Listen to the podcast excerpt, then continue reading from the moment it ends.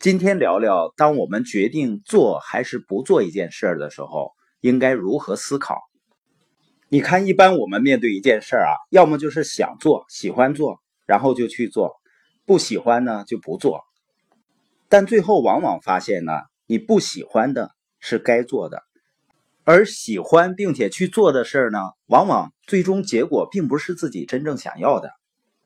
就是因为我们面对一件事儿的时候呢，我们往往是做一层结果的思考。实际上，我们对一件事情要有三层结果的思考。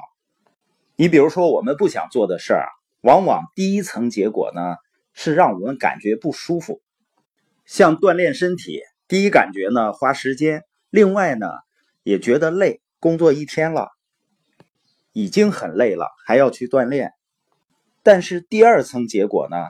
锻炼可以让我们身体更健康啊，让自己显得更有活力。像对于我来说，可能说话速度呢就能加快一些。昨天我们的书友交流呢，有一对非常优秀的夫妻，他们都很喜欢我们的播音。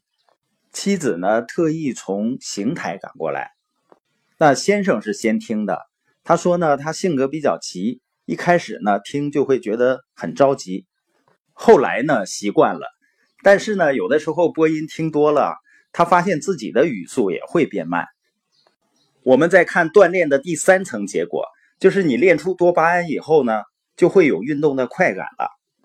包括建社群，第一感觉呢，怕别人怎么看，或者呢觉得麻烦。但是如果能够想到第二层结果，那么建立社群呢，能帮你积累人脉。第三层结果呢？建立社群，每天去分享，可以训练自己的思考力和表达力。所以，当人们停留在第一层结果思考的时候，他感觉做某件事情呢，首先会让自己不舒服，于是呢，就说我不感兴趣。这类人呢，实际上是懒于深入思考。你只有先做你应该做的事儿，未来才会有资格做自己感兴趣或者喜欢的事儿。而很多人一开始喜欢做某件事呢，往往是第一层结果好。比如说呢，长时间浏览百度出来的跟自己目标无关的信息，第一层结果呢，就是你会觉得很轻松，看起来，然后呢很高兴。但第二层结果呢，就浪费了我们非常宝贵的注意力。第三层结果呢，因为浪费了时间，所以目标达不成。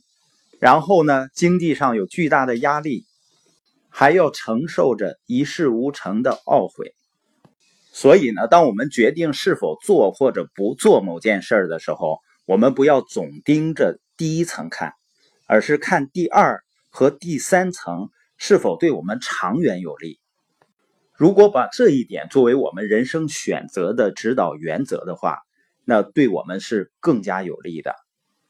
所以呢，一个成熟的人，他不会因为害怕拒绝而不和别人去交流，因为主动交流呢，第一层的结果往往是被拒绝啊，或者是不好的感觉。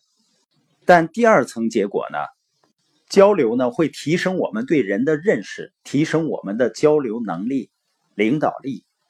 第三层结果呢，你甚至能够找到人生。志同道合的朋友，从而呢成为人生赢家。我们今天播音的重点呢，就是当我们决定是否做或者不做某件事的时候，要有三层结果的思考，也就是不要总盯着第一层看，而是看第二和第三层是否对我们长远有利。